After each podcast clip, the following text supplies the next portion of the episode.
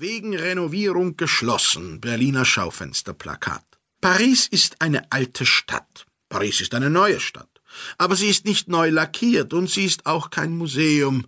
Sie ist aber konservativ. In Frankreich hat kein wichtiges historisches Ereignis stattgefunden, das nicht von Paris ausgegangen oder in Paris beendet worden wäre. Diese Stadt hat alles schon gehabt, und nichts kann sie mehr in Erstaunen setzen. Nun gibt es nicht mehr von allen den alten Ereignissen Zeugen aus Stein oder Erz, aber durch die Jahrhunderte in Bauweise, Hausanordnung und Parkanpflanzung hat sich etwas erhalten, eine Tradition, ein Konservatismus, eine geschichtliche Überlieferung. In den Vorstädten ist sie nicht, das fühlt man sofort. Das sind entweder sehr hübsche Villenansiedlungen oder nette kleine Viertel wie Passy, die teils einen beinahe kleinstädtischen Charakter haben oder als typischer westlicher Vorort in mancher europäischen Kapitale liegen könnten. Oder es sind Arbeiterviertel, gewiss mit einem eigenen Charakter, aber das, was man in Paris selbst fühlt, das wird man da vergeblich suchen. Es hat immer zwei Paris gegeben. Die Weltstadt, die repräsentierte, und das französische Paris für die Franzosen. Räumlich ist das nie scharf getrennt gewesen. Diese beiden Elemente gehen ineinander über, verwischen sich, durchdringen sich.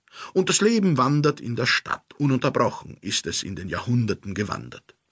Einmal war es die Gegend um den Jardin de Luxembourg, die als die vornehmste galt, einmal die um Palais Royal, einmal wohnten alle feinen Leute nur an der Champs-Élysées, und jetzt wieder mehr um den Etoile herum. Einander war jenes Viertel verrufen, einmal dieses, einmal hat sich die Stadt nach dem Osten erweitert, zum Beispiel unter Ludwig dem 13., und einmal nach dem Westen, so das letzte Mal unter dem Zweiten Kaiserreich. Immer aber ist etwas Merkwürdiges gewesen. Alle diese historischen Vorgänge haben Schichten auf dem Pariser Boden abgelagert. Es sind Spuren zurückgeblieben, manche heute noch sichtbar, manche nur in der Straßenkonstruktion feststellbar, und und alle zusammen ergeben eben eine feste Tradition. Dabei ist das meiste nicht so alt, wie man denkt.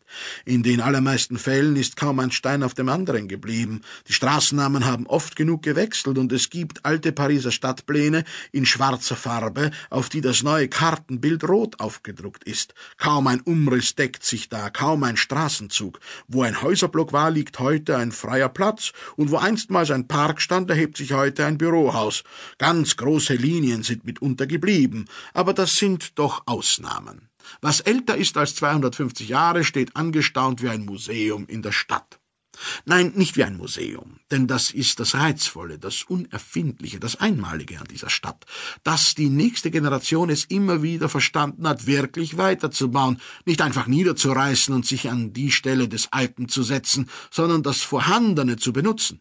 Es gibt auch böse Kleckse im Stadtbild. So ist zum Beispiel die entzückende Place Dauphine auf der Ile de la Cité durch eine geradezu wilhelminische Treppenscheußlichkeit des Palais de Justice so ruiniert, dass man das Plätzchen, das da so still inmitten des Autogebrauses liegt, nur mit dem Rücken zu dieser Herrlichkeit genießen kann. Aber in fast allen anderen Fällen, die mir bekannt sind, schließen sich die Jahrhunderte, was den Stadtbau angeht, lückenlos aneinander an.